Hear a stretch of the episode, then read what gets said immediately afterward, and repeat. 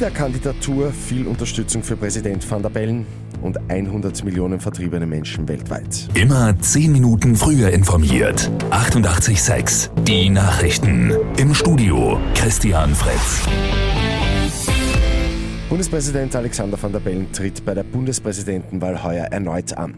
Das hat der 78-Jährige gestern angekündigt. Für seine Wiederkandidatur hat van der Bellen auch viel Zuspruch erhalten.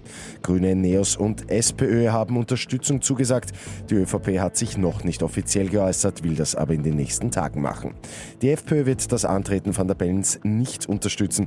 Die Freiheitlichen wollen eine eigene Kandidatin bzw. einen eigenen Kandidaten aufstellen. Zum ersten Mal in der Geschichte ist die Zahl der weltweit vertriebenen Menschen auf über 100 Millionen gestiegen. Verantwortlich für diese dramatische Entwicklung seien laut UNHCR der Ukraine-Krieg, aber auch andere Konflikte. Das ist ein Rekord, der niemals hätte erreicht werden dürfen, sagt UNO-Flüchtlingshochkommissar Filippo Grandi. Heute wird in der norditalienischen Gemeinde Stresa am Lago Maggiore des Seilbahnunglücks vor einem Jahr gedacht. 14 Menschen sind damals ums Leben gekommen. Heute wird eine Gedenktafel enthüllt. Und noch ein Blick zur Lotto 6 aus 45, da hat es am Abend keinen Sechser gegeben. Übermorgen wartet ein Doppelcheckpot von rund 2,1 Millionen Euro. Mit 886 immer 10 Minuten früher informiert.